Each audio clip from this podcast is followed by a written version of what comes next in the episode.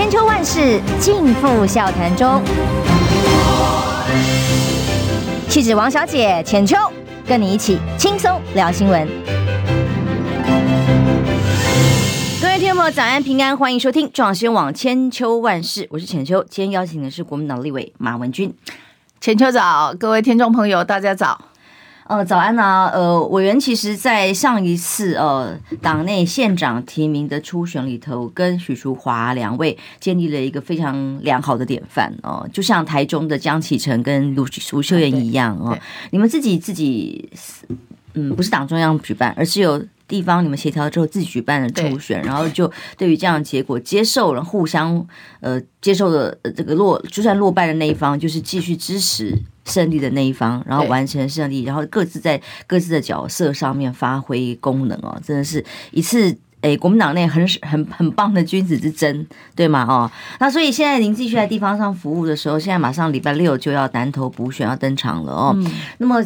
看到画面上大咖云集，从行政院到这个民党党主席赖清德全员站台的这个选前之不是选前了，这个最后一个礼拜六的超级黄金周啊，去站台，蔡培慧还落落泪哭了，就说这个选举补助款要全部捐公益等等的啊，哎，就快要投票了，但是选情之激烈，拉锯之近。其实是超乎地方想象，对吗？对，现在目前呃，在刚开始，因为大家会认为林明珍县长在地方经营大概三十年的时间，那也扎根非常的深，然后政绩也都非常的好，也获得很多的肯定。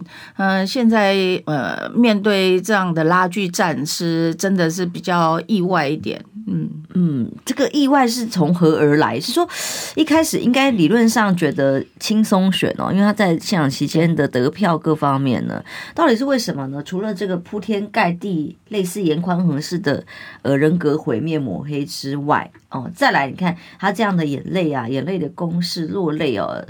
到底对于选情是有帮助的吗？嗯、呃，我觉得呃可以。我们大概最近观察看到，就是三个方向。第一个当然就是呃在很短的时间之内，呃，他民进党当然也运用很多的人力资源，然后呃大概不断的去做一些呃承诺。这个在过去其实每一次的大选常常也看得到，呃，那第二个就是可能就是全面性的抹黑，因为所有能够运用的，不管是媒体啊、网络啊，或者很多包括名嘴的那种谈论，其实都呃让它发酵，呃，我觉得这个这个都是其中呃可能很重要的因素了，嗯，对，就是说。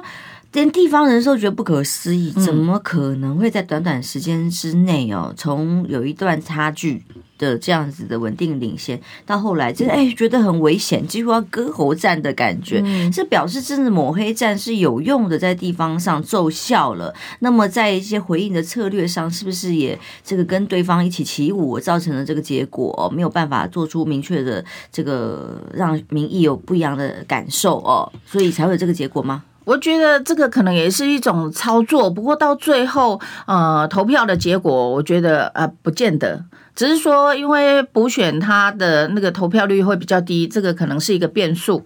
我们现在看到的就是说，哇，全面性的抹黑，因为林明珍县长他是比较呃，他的个性比较务实，就是他有时候想讲什么话，他就会直接讲出来。然后对于对手，其实像抹黑啊或者什么，他因为他觉得可能呃受到委屈，他事实上不是这样，所以他会想很多的方法想要去解释。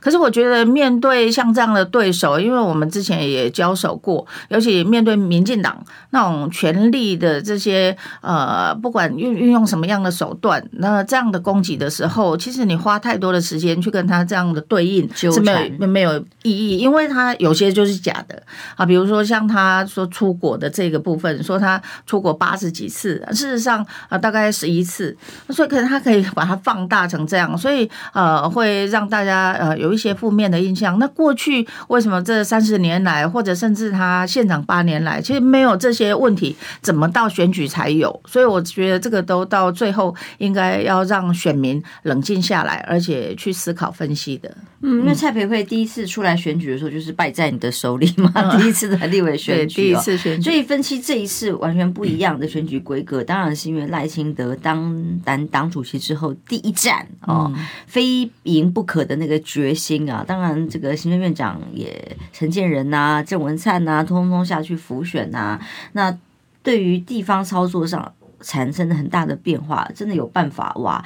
这个用最后的这关键时几天的时间，一段时间就把选情拉回来嘛？赖清德的关键影响又是什么？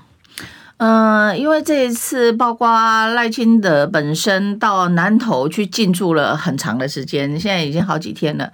那他也呃誓言，呃一定要拿下这一席。他他告诉他们的一些呃干部说。绝对不能输，当然这是他的起手式啊。这呃补选他一一接当主席，如果可以在南南投拿下这一席，当然对他来说加分不少。所以他们运用非常多的，包括从外地包呃其他县市啊，能够运用的人力资源全部都用上了。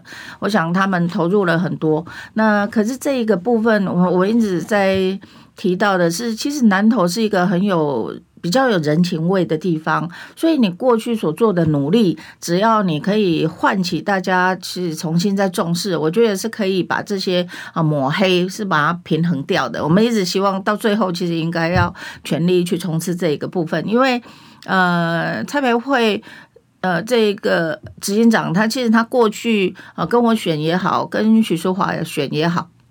现在跟林明溱县长选也好，他当然一步一步走来啊。这一段时间其实也呃在地方也做了一些耕耘，那当然也累积了一些呃像他现在呃可以可以呃比较呃有条件的这样的竞争。可是我觉得长期以来还是有，我觉得最大的差别。南投县民其实并不喜不不那么喜欢抹黑，像我这几天走起来，嗯，我觉得其实要让大家知道说事实的真相不是这样的时候啊，可以呃让选票其实是可以吹出来的。我们现在积极应该要做的也是这个部分。嗯，所以您分析哦，南投这个选区的胜负关键是什么？或者有没有在呃有什么章鱼里之类的 关键指标？呃，可以就就选区跟选民结构来分析一下。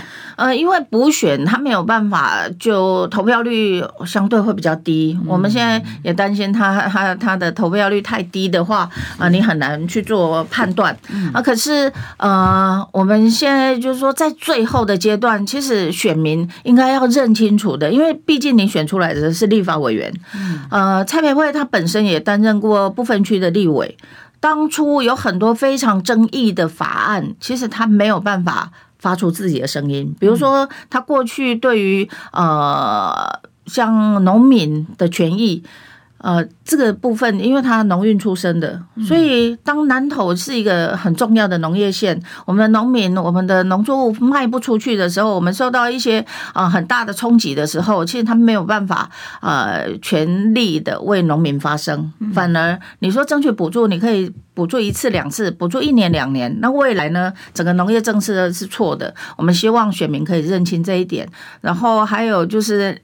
如果你是选出一个配合党意的，老实说，民进党不差这一席。民进党的立委席次真的是太多了，多到没有办法制衡，多到他所有的不管是预算也好，法令也好，只要他想要做，只要他想要花，只要他想要过的，没有过不了。所以这一席如果再给民进党，真的是浪费了我们人民的选票。嗯，不过过去民进党的得票哦，嗯，呃。上一次好了，我们如果看二零二零。这个上一次在二零那一次啊，嗯、就是民党拿下的是五万九千多，大概四十个百分比哦。嗯、那徐淑华当时是五十四点八三个百分比，是八万票左右。那其实这个差距有办法这样快速的拉开，也是一件显然是一件很成功操作的事情。对，呃，我刚刚有提到，就是说，其实，在地方的经营上面，其实呃，农业县我们农民其实最需要的，大概就是怎么。怎么样啊？让生活还有你的农产品，其实这个部分可以有一个呃有效的，或者像我们的农路啊建设啊，其实他们把资源全部一把抓，所以这个部分其实让他们也有了一些呃受到一些认同啊，或者选票。真的，我觉得他们很神奇，就是到后来陈吉仲甚至连发一些补助款的时候，以前都是由地方在做申请哦，对，他连这个申请跟发放都跳过地方，要从中央来做。哦，对，有很多这招有用啊。呃，其实很多很多。他勾引民众，对他们，因为他们在即时变成像及时雨啊，啊，然后他们其实陈其仲有很多的做法，其实他是把国家的资源当做自己的呃资源在用，我觉得有有的甚至滥用，这个未来其实也会造成一些负面的影响，可是，在短期内其实它是有有效果的，嗯，在公文选的时候也是这样。是是是，总是要用这种方式。对，对，所以所以我觉得他花很多的钱，可是他获得的效益当然呃有，可是我觉得慢慢的，像我这两天在地方走的时候，有很多农民开始在担心，因为像呃前两年啊有水灾，就是过多的水，然后又有旱灾，呃天气太冷，那今年会有旱灾。他每年对气候异常，他们已经发现到，其实农委会没有对策。那现在旱旱灾发生了以后，你像水利会被他们拿走了，拿走了以后，可是你没有办法给农民足够的水。你也没有改善，所以我想，其实大家慢慢已经知道，说他们的农产品卖不出去才是最大的问题，因为大陆已经是一个啊，他们走不出去的市场。可是他们过去其实是可以卖得出去的。嗯，所以农委会主委陈其仲没有去站台，避免失分比较少。对，因为他以前也是有去了，大概也是带也是带资源下去了，私底下不是正式的站台，就私底下可能还是去发送资源。对，我我想说，哎，奇怪，这次站才看到的就只有这个陈建仁啊、郑文灿呐，呃，赖清德啊，连连林佳龙去陪着扫街啊，他都私下的啦，就是一些资源的呃，可特定的。对象啊，就去，而是反效果 啊，够好玩 也有可能。黑白吉就说哦，联合报黑白吉说，施政要是有那么厉害就好了，可以这样全体动员，国家机器、党机器，通通都往南投进驻驻扎，哇，那我们的施政效果就不会这样了。对啊，其实呃，他们把黑的说成白的，我觉得这是他们最最强大的地方。如果真的。在这么短的时间，他们可以把选情扭转成这样。嗯，这一句真的讲的太好了。如果施政可以像浮选这么厉害，真是人民之福。可是其实他做的是相反的啦。像我们现在地方南投县还算是有很多自己会会养鸡哦，可是鸡蛋还是缺，他们硬是不承认。我们这一次连假四天，有很多像鱼池呃、日月潭，其实呃人潮爆炸。嗯，很多卖像之前卖那个蛋炒饭的，他就是没有蛋，没有蛋的蛋炒饭，怎么办？对啊，连我们那里都发生这样问题，因为太贵，有些你的不付成本，呃，呃，有些你说买便宜的买不到啊，对啊，所以这就是在农业政策上面有很大的问题。那如果你本身本来就是农业比较专业的，那你这一部分都做不好，你怎么样为人民发声，为南投的县民发声？我觉得很质疑啊。哦，所以这个最关键的这个时刻，我看到朱立伦主席打出来叫做告急牌啊，嗯、他说是真的非常危急了，那要把他过去三十年来在南投呃南投那里的努力，赶快要赶快扭转过来，不然居然三十年的努力会敌不过三个月的负面攻击，这个也。太厉害了，对，所以其实我们还是比较希望，就是像这样，因为如果这是一般的选举，我不认为林明珍县长会输。就是正常的投票率的情况之下，我不认为他会输。可是因为现在是补选，投票率相对很低。像上一次舒华在补选立委的时候，其实投票率只有三成七，三成七。对，所以他他的那个票数过低的话，你的变数就相对大。对。我们希望把选票或者选民的那个意识，其实把它吹出来。就是我们原来过去大家所做的努力，希望受到大家肯定，因为这样会让大家未来在服务或者你出来选举的人才知道，你应该要怎么样去对待我们自己对人民的承诺。我觉得这个才是重点。那你们评估这一次可能这个投票率会到几成呢？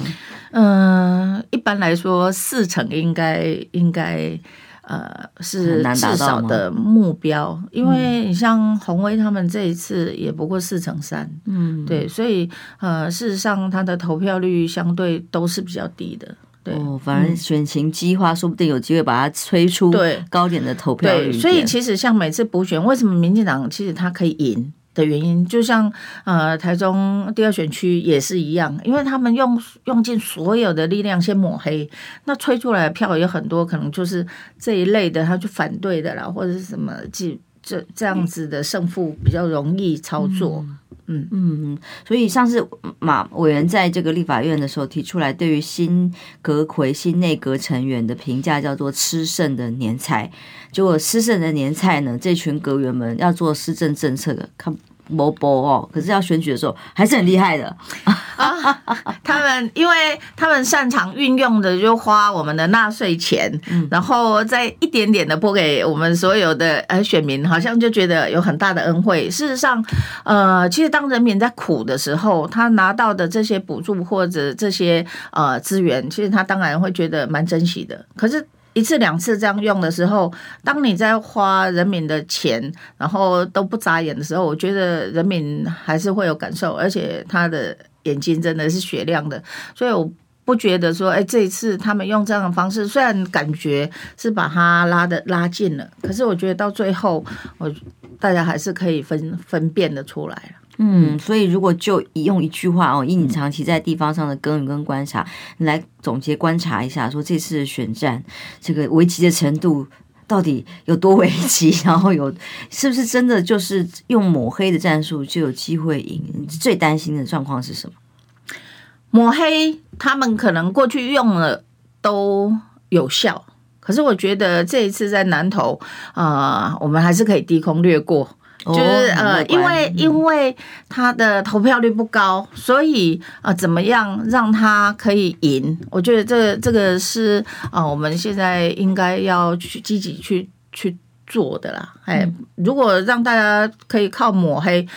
赖清德自己应该身历其境过啊，他应该可以体会得出来，所以尽量我们还是希望说，在选举的过程当中啊，可以有干净的成分啊，在我们南投，我是觉得这是比较好的。嗯，的确，后天马上结果就要出炉了哦，就拭目以待。这嗯，本来是哎，感觉有一段差距的这个选情，突然非常激烈的拉锯了起来。那么最后就看这些选举的策略到底民进党这些这一方面有没有奏效啊？真的是。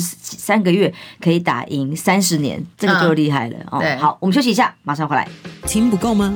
快上各大 Podcast 平台搜寻中广新闻网新闻，还有精彩节目都准时推送给您，带您听不一样的新闻。中广新闻，千秋万世尽付笑谈中。气质王小姐浅秋。跟你一起轻松聊新闻。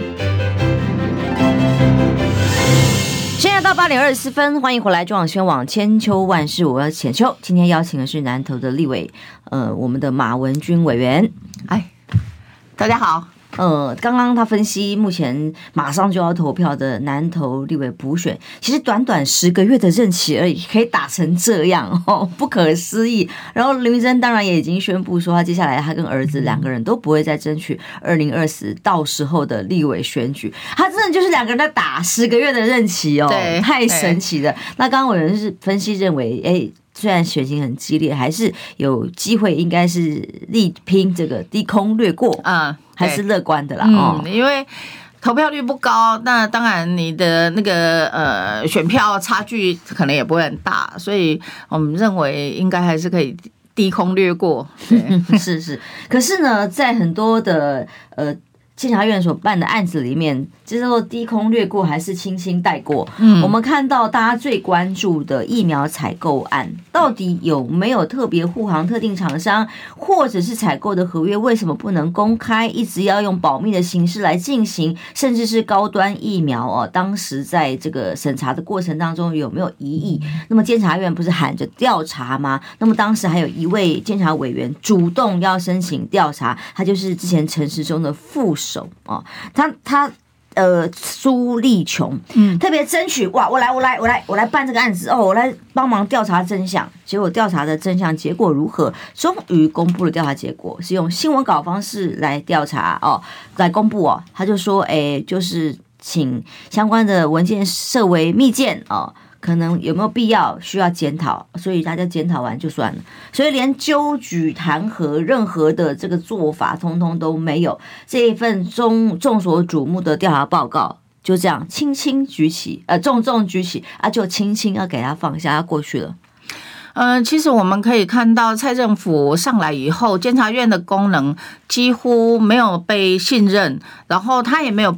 办过真正让大家眼睛一亮的这些案子，其实大家都非常瞩目的，可是从来没有一件是符合人民的期待。其实像疫苗这个，如果他们还认为说啊，监察监察经过了监察院这一关，然后就可以对人民交代，因为他们只要告诉哎，监察院调查出来也没事，就像他们常常会说啊，这个法院也认证的，就类似这样。那他们都没事的话，那就代表这个没事。可是人民真的这样觉得吗？因为这个是每一个。民众其实都有深刻感受到的，因为当疫苗需要的时候，他根本没有疫苗；或者我们需要应该有效的疫苗的时候，他给我们的并不是。像这一次，很多年轻人为什么会反弹？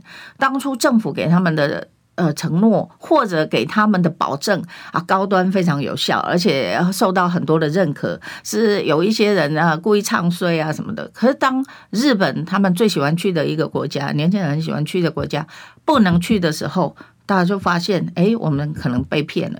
那这一次美国也不能去，所以呃，监察院这一次，尤其是还有人愿意主动出来说要调查，可调查出来的结果是这样的时候啊，你想大家对监察院会有什么样的观感？尤其是对你这个人，你又有什么样的观感？当你在卫福部你担任次长的时候啊，你的长官是陈时中啊，那时候是造神最厉害的时候。可是当后来发生这些事情，你又主动要调。调查，可是你的调查结果是这样啊？他对自己跟对他自己的老板，其实他都只是一种交代而已啊。因为苏立琼当时在陈时中任期的时候，卫福部的时候，他是他的次长，嗯，对啊，市长。所以当当过他次长副手的人呢，自己去调查自己的前老板，结果是什么呢？就是。联合呃，《中国时报》形容的叫做“门神兼裁判”，他连三加十一案哦，就当时记得嘛，三加十一当中有没有问题？疫情造成疫情破口等等的，呃，两中央地方不是还互推嘛？一个，就他也是，我我我我来调查，也是主动申请调查，结果最后呢，当然也没有提纠正啊。因为其实我们也可以观察啦，像这样子的作为的人啊，呃，其实他一定有位置坐。好好官也做得大，呃，你可以把它呃去看看，现在还留在位置上，对对对，所以其实他怎么可能会有什么样的结果？我想这个也是大家可以可以去想象的一个结果。那未来其实总是有机会的。真的非常讽刺哎，就只是说请卫福部行政院检讨改善、嗯、哦，你们要检讨一下哦，乖，然后这个案子就过去了。本来监察院的职能，呃，本来就已经没有什么职能了，嗯、对，呃、现在看起来是这样。对，结果呢，现在直接更是直接帮忙让这个案子拦下来，然后最后只用检讨结束的话哦，那就也不会再因为一案不二审嘛，哦，不二理哦，所以就不会有人再去。继续查这个案子，在检察院，那也就可以直接结束了。所以这个标准的护航，哇，厉害了！可是他们段奕康那个也有第二次啊，啊，那曲棍球那个，对啊，他们他们没有什么不可以，所以我觉得，嗯，他们大概现在就是。也不敢说要废监察院了，啊，看监察院多多好用。说他就是要废监察院。对啊，可是太现在太好用了，又有很多位置可以留人，然后又可以帮你背书啊，这个当然要留着了。哎呀，这真的是厉害了啊！嗯、所以这个监察院现在的功能，为什么呃，除了司法公信力，大家担心啊？民众的信赖度非常低。监察院呢，据说在这个检讨报告里面过程当中，曾经有委员说：“那你既然认为有有不尽完善甚至疏忽的地方，那至少要谈个提个纠正吧？”对啊，纠正嘛，起码不要弄啊，就是纠正一下而已啊。哦，就他连纠正都不提，连这个都不敢，对，连这个都不敢呢。哈，只是发新闻稿说大家要检讨哦，这样。可不可以让他有污点、啊？对对对，我觉得他们连这个都敢做成这样，我觉得他们嗯太看不起我们所有的人民了，因为他觉得我只要讲了，你就会信。嗯，哎呀，我觉得他是看不起我们台湾人民。他们错了，那个九合一大选人民已经通过智商大考验，所以希望他们应该要稍微觉醒。弱势的就是他们自己哦，那些弱势的政策大家好骗嘛。对，因为你刚刚讲到所谓的什么都可以，真的是很很厉害的。包括像呃被称为民进党王军头的林鹤敏，民进党前副秘书长，哇，直接加入三立集团的公司集团的子公司担任行销长之外啊，然后你看看。先前呃，这个主持节目也是李金勇一退下来官职，对。哇，马上就可以拿到立法院，嗯、你们立法院的监视器，对啊，然后就在节目上大啦啦的播放，哇，这是什么都可以，然后三立难怪也就有这么多的预算，超额预算可以运用，那么当然媒体也就自然晋升，没有办法，现在这个媒体产业的时代，都大家都是经费非常的拮据，只能靠政府预算活的时候，哪里还有什么媒体中立可言呢？嗯、呃，我觉得这是。媒体的道德标准，就是你第四权本来应该扮演什么样的角色？可是当你如果说为五斗米折腰，然后什么都可以做的时候，这当然也是呃民主国家的不幸。因为其实言论自由、媒体自由跟这些呃真相呈现给所有人民知的权利，这个部分你都做不好的时候，其实。你你赚钱的目的是什么？我觉得呃，这个可以很明显的知道，像这一次说林鹤敏的这个这个事情，当然他们有自己的说法，那个是安慰自己而已啊。因为我就说现在选民其实慢慢的大家呃，其实比较清楚的呃，可以看清至少一些真相，可是。它为什么那么重要？就刚刚我们提到南投的选情，为什么在这么短的时间可以翻转？因为他们运用了大量的媒体，还有很多的网络，还有很多的一些宣传的管道，所以达到这样的效果。所以你看他会不会珍惜这样的资源？就媒体的这个重要性，所以他不管用什么样的方式手段，即使再有呃多很多的批评，他也不在乎，因为他是有用的。嗯，我记得我那时候刚刚转任到媒体来的时候，哎 哎、嗯，当时没工作嘛，对，不对？那媒体来的时候，他们也曾经批评过。可是我我们没有任何的党政资源在手上呀。嗯、我们而且过去的经历也曾经是在媒体工作的啊。那我们在自己的新闻专业上有一定的这个还算可受公信公信力吧，各位听众朋友、观众朋友啊。是。所以当民党是都还是很还是执政党，那么多在任的这种官员或者是党。党务高层哦，立刻转任的时候，哇，大家都在想，他们为二零二四的铺陈，到时候带言论风向，这个才是火车头。嗯，看的有没有抓的蛋啊？嗯，其实除了要继续掌控政权。这个部分可能是一个很重要的考量以外，因为长期以来，呃，包括像呃三立这样子的媒体，其实大家都知道，它是非常非常等于是跟绿画上等号，跟民进党画画上等号。所以，变成说他所做的一切，或者他现在想要呃去投入的，呃，除了这样子的政治。资源以外，是不是还有其他的？他们做更多的一些呃结合，就是政商的结合，或者未来很多产业发展的一个结合，是共同创造利益的。这个也是一个方向。甚至是他们可以影响立委啊，或者等公职人提名，嗯，提名的政策，哎，因为你提名出来以后，它就是影响你的政策嘛，它这个政策就牵扯到很多的利益嘛，对啊，就是已经它已经是一个呃生产链跟供应链的啦。嗯，我之前就好几次听说，当时在不同的派系，民进党内部也有不同意见的时候，嗯、当时的海董哦，嗯、是有特别要求哪个派系的人不可以上我们这人节目，或哪个派系新闻角度希望怎么怎么发挥。哎，这个是已经是一个火车头，或者是他是参与整个运作的的关键角色，哎哦，可不单纯只是被号令要做什么新闻或角度的的分析而已哦。对啊，所以你对执政党自己的派系都会这样的，更何况是对在野党，哪会哪会手软啊？对啊，这个真的是厉害。当一个媒体可以呼风唤雨到这个程度，这个也难怪啊。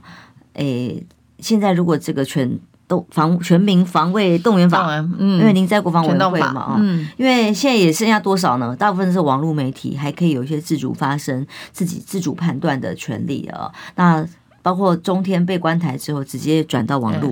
嗯、那现在呢？呃，包括 TVBS、中天这种都是很很危险啊。中广其实挺危险。嗯、这个全动法，像类似这样子的言论管制，上次数位动物数位法呃被被。挡下来了。对，那这次在你们的国防委员会又怎么准备怎么来应应这这个突袭呢？因为这一次是在呃假期之前提出来，那当然大家也非常错愕，就是说它的内容里面其实是呃有很多的问题，而且这牵扯到可能对呃我们很多在宪法保障的权利，其实都受到侵害。民党当初很多，好包括在野那时候啊，要废掉我们动员戡乱时期很多的相关法令，就是因为他他们认为那在平时根本不会用到，那是假的，因为他认为说，哎，你政府有这样的法，你就有可能呃去运用什么样的手段去做，所以在民主国家，你不管是言论自由各方面受到保障的情况之下。不得体的法或者不应该存在的法都不应该存在，所以废掉了嘛。那你现在好像我们会认为说，他数位中介法就是借由这个呃全动法想要借尸还魂，因为他们很多很喜欢夹带。嗯，在现在呃国安的帽子一扣的时候，你你有些法其实是必须要去把它建立起来，或者让它更周全。可是他们会假借这样的名义，然后夹带一些他们想要的。呃，就是魔魔鬼藏在细节里的那种概念，就是它会有很多其实是让大家现在质疑的部分，因为你空白授权的太厉害，你严格说起来，好像整部现在要修正的这些相关的法令，好像对于言论自由啊或者控制媒体，才是他们最想要做的事情啊。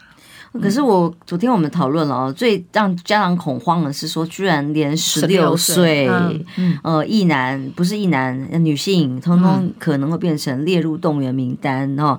然后这个是在准备时期，可能就可以进行。什么时候要准备不知道，因为所谓的准备。就是你，你既然不是暂时，那所有的时间都是叫准备。那所谓的准备，那就是平时啊。那你平时都可以这么做，所以这也是大家质疑的地方。就是说，你十六岁青少年，不管是男的女的，你好像都要纳入，都要纳管，都要造册。你造册的目的是什么？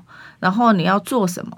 那你可以让他们未来可以呃担任什么样的角色？那大家现在最担心的就你现在搞的兵凶战危，那是不是我们随时都要让这些年轻的生命也要去做呃，好像要有牺牲的准备？这是很多家长担心的啊，因为你这样吓死了。对，同学跟我说，要是不是大家讨论要把小孩送到国外去了？要这样逼大家吗？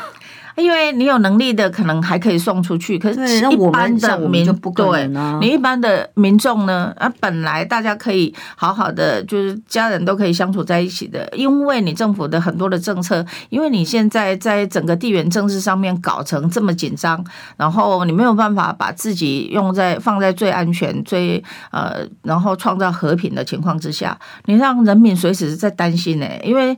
前不久，去年才通过，呃，要延长兵役一年。你花了十几年，从一年变成四个月，然后你在短短的三个月，好像就从呃四个月又变成一年。真的，对，只要我喜欢的时候不可以。对啊，所以感觉好像都是儿戏，或者你对你的政策执行是失败的，所以你才会走回头路。这是第一点。第二个是啊，你没有办法创造一个安定。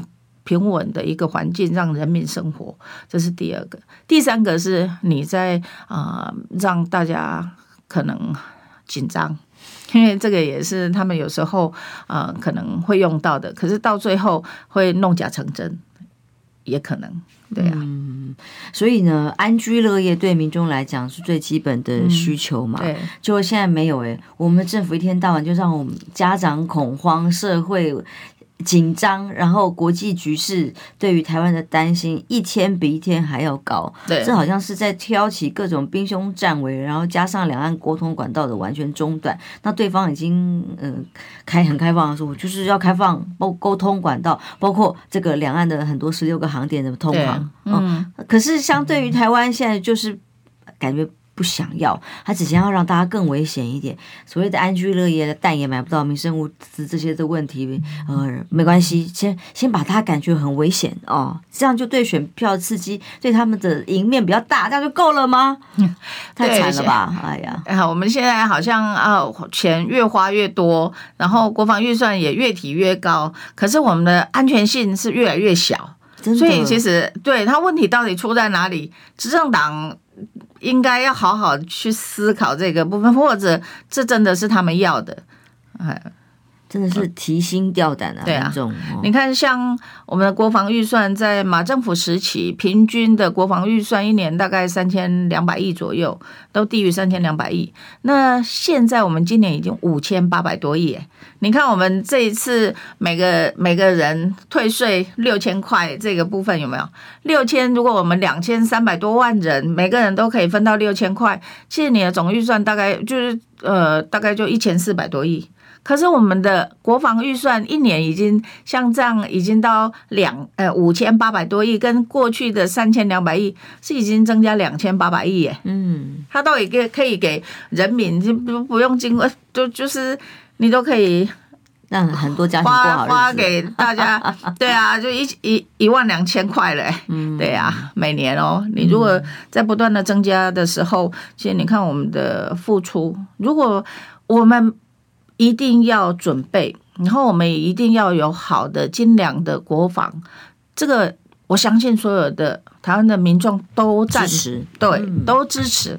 可是当我们付出这么多的钱，像我们现在付出去的武器装备的钱，有大概将近六千亿付出去，可是我们没有拿到东西。这个也都是应该要正视的问题啊。嗯，所以这个法案当然，这个全民动员防卫防卫动员法。还是 还没有送到这个草案，据说还在修正呢。当然，今天有一个媒体上的消息说，好像因为引起舆论的发酵哦，没有沟通好，都是听国防部的时候。不过国防部也蛮惨的，每次被下令之后啊，他有他他自己想要规划的专业，但最后被指手画脚决定了之后，哎，出来背锅的最后也是国防部。那现在当然有个媒体消息说，他们可能自己就会先修正完，不见得真的会将原版本送给立法院了。但无论如何，立法院到时候国防委员会应该会重兵。因应这件事情吧，在野党刚刚提到说国防部去背黑锅，不过我们也也希望，因为很多现在因为现在比较两岸紧张的情况之下，那整个地缘政治或者个国际的局势都会在国防这一块或者国安的这一块非常重视，是，所以在执政党也很聪明，他就很多东西通通挂在国防。国安的这个呃帽子里面，然后就要把它夹带过去。我们也希望国防部要本于专业，因为国家的整体安全，其实它最终的呃防守还有它的守护，其实都是我们的国防部。那你不要很容易的就被利用，或者甚至配合。我觉得这个国防部也不应该。如果你已经知道他他可能会面临的一些风险，那你还配合，那国防部。就不算背黑锅，他就必须承担一些责任了。所以我觉得啊，还是要本于专业，不要让外行去指导内行，或者啊，让政治凌驾我们所有的一些专业跟安全。但问题是，现在就已经是这样啊，好惨。对，我们休息一下，回来来聊聊这个曾经在许淑华跟马文君两个人的竞争里面立下典范，但是接下来立委南投补选完之后，哎。国民党党内也要准备启动初选程序了哦，那对党内有什么样的期许跟看法呢？休息一下，马上回来。你知道吗？不花一毛钱，听广告就能支持中广新闻。当然，也别忘了订阅我们的 YouTube 频道，开启小铃铛，同时也要按赞分享，让中广新闻带给你不一样的新闻。千秋万世尽付笑谈中。气质王小姐浅秋，跟你一起轻松聊新闻。迎回来，中广新闻网千秋万世。今天访问马文君委员哦，刚刚很多线上的朋友都在呼吁委员说，赶快帮忙哦，辅选县林明珍县长啊。但是哎，刚刚讲讲还真的挺危急的。如果就目前的呃投票人数来讲哦，假设假设真的只有三成，当然希望到四成啊。那一般过去补选的确大概是三成多，三成。嗯对啊，五六就已经很不错了哦。对的投票率，那如果假设是十九万的投票人数，这样比率来讲的话，那七万左右。对，然后所以才会认为说差距可能会很近哦。嗯，对，很紧张。对，因为你如果投票率低，然后呃投票数少的话，那你。输赢就在可能几千票甚至几百票都有可能，好可怕，那就比较紧张。几百票，对啊，拉得太近的话，嗯哦好，那这场选战的结果，当然对于这个民进党来讲，就是新任党主席赖清德的第一战哦，不能不能让我们一败二败，现在又三拜，然后就不是送入洞房，是送入这个骨灰坛嘛，没有啦，所以所以他一定要想办法要挽回这一战哦。但是现在看起来结果如何？当然。礼拜六马上就有结果要揭晓了，嗯、但是这个选举的结果呢，接下来牵动的当然也是包括国民党内的朱立伦主席，究竟要怎么来进行党内出名提名哦？啊，最最近一段时间蛮长的一段时间，就为了说到底要不要世代交替啊，包括党内立委选举，诶，是不是要初选呐、啊？还是就是直接呃现任优先呐、啊？这个用协调的方式来产生，光是小鸡的部分就搞不定，已经是在党内大战了，你怎么看呢？嗯、呃，其实世代交替，国民党其实在过去培养年轻一代的这个部分，其实着力真的是不够，不够很多，这些大家都有看出这一点。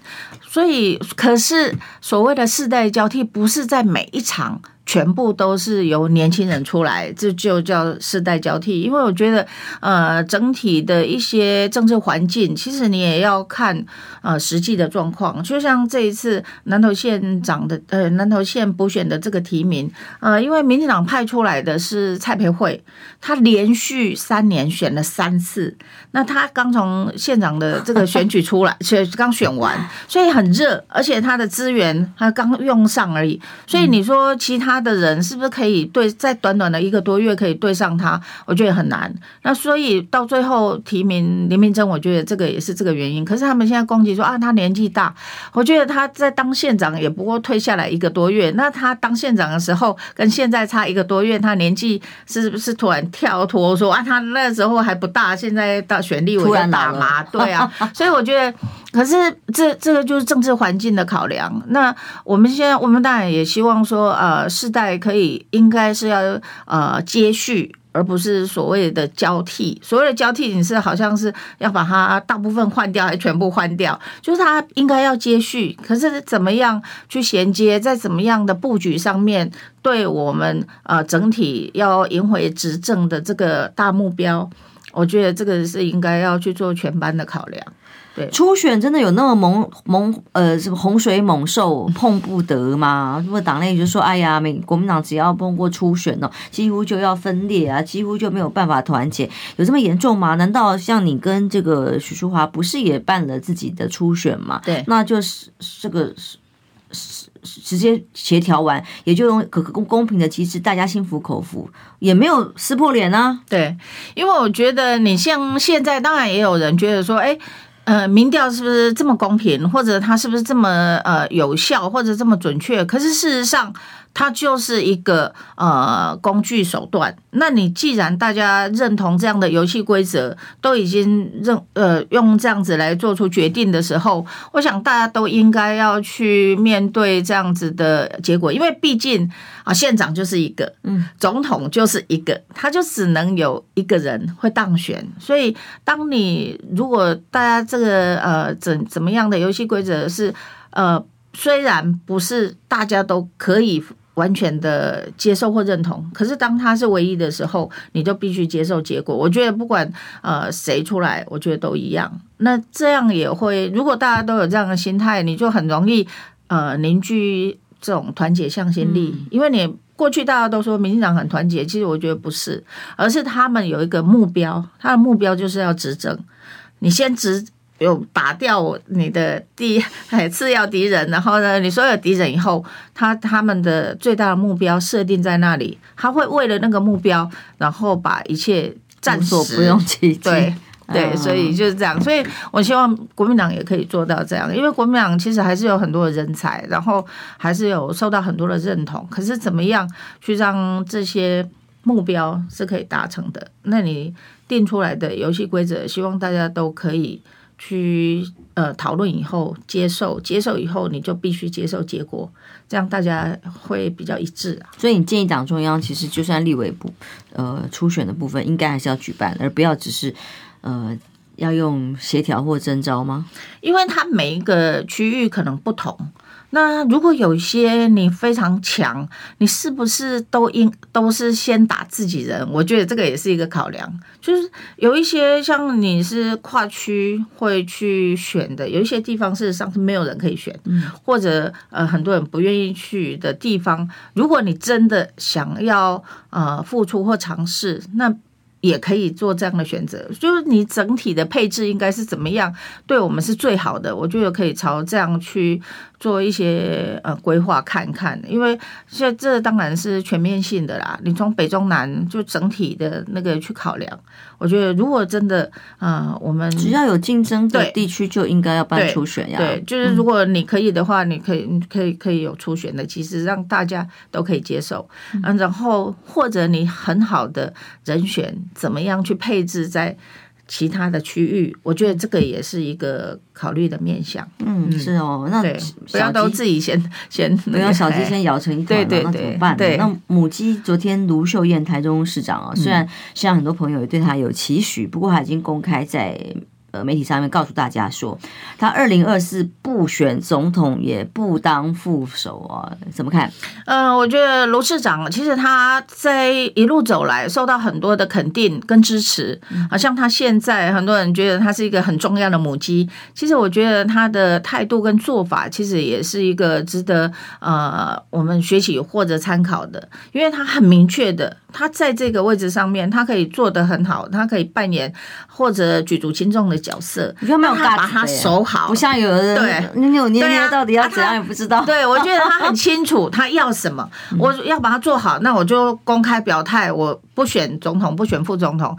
那这样大家才不会说一直猜测。然后为什么国民党会会常常会啊，到最后会有一些冲突，也是因为这样，就是大家都不好不好好的讲清楚。那你讲清楚以后，如果不是，那你就要帮别人。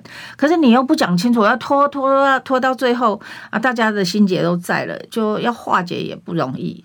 嗯，这这个我觉得他这一次的表态，其实也可以让大家呃去省思一下。好像女性候选人都比较。有尬词，啊 没有，我们两个刚好以 我是以政治历史来说，啊，就讲清楚嘛，要或不要，或自己的定见跟看法是什么，又为什么要等着别人，然后一下要一下不要？对，我觉得自己都应该很清楚自己的目标方向。那这样的话，大家都不会互相干扰。那如果要，大家就一定有一个什么样的机制去决定嘛？我就说，这就是会只有一个人当选。那如果不是的时候，你应该要把自己的位置再。把它做好，就这样，这样大家都合作的话，我想其实就会呃，我们在对上什么样的敌人的时候，其实我们都会比较容易。所以在你心目中有二零二四最强的候选人、总统候选人的组合吗？在党内？嗯、呃。其实我们个人其实呃看法是不是不一定啊？可是我觉得呃现在倒是没有特别说啊，一定一定是什么样的人选？对对，我们还是希望说啊，大家有意愿，因为你你如果他没有意愿，那先要知道有没有意愿吧？对对，你你硬推推出来的那个，到时候我觉得还是有问题。嗯，对，所以表达意愿这件事情真的还是重要的，大家可以选择。对对，那么呃，如果一直拖拖拖等等等，对，这是在讲侯友谊啊？吗？还是过去常常会有这种状况？对，我觉得勇敢的去呃去面对，那你会有比较多的时间呃整合或或去调解，我觉得这样可能也都比较好。尤其是如果在在野党希望大团结的情况之下，候选人如果呃在。选举机制啊，如果能够在这个立委补选之后赶快出炉的时候，那推出可能的候选人哦，那才有更多在野其他人合作的可能性。对，因为不然你你主角没有出来，那你其他讲的都是多余的，那最后又有很多变数，那产生不必要的困扰。嗯，你本来可以合作的，其实也都慢慢会散开。对啊，也会被被拉走啊，因为其实大家都在想策略嘛，尤其是民进党，对啊，所以我觉得啊、呃，可能。可以快速，对，就快速，然后可以明确就要明确。因为党中央好像在以拖待变哈，包括郭董到底回党的制度怎么样，对现在也还在压着等。不过现在可能呃都有说呃大概是等我们南投的补选以后啦，很快大概两天以后，看会不会用尽快的速度再去做其他，因为毕竟呃总统跟立委的选举它是非常重要的意义，是对。好，今天谢谢委员到我们节目上来。谢谢。那么南投选举马上揭晓喽，祝大家平安健康，拜拜，拜拜。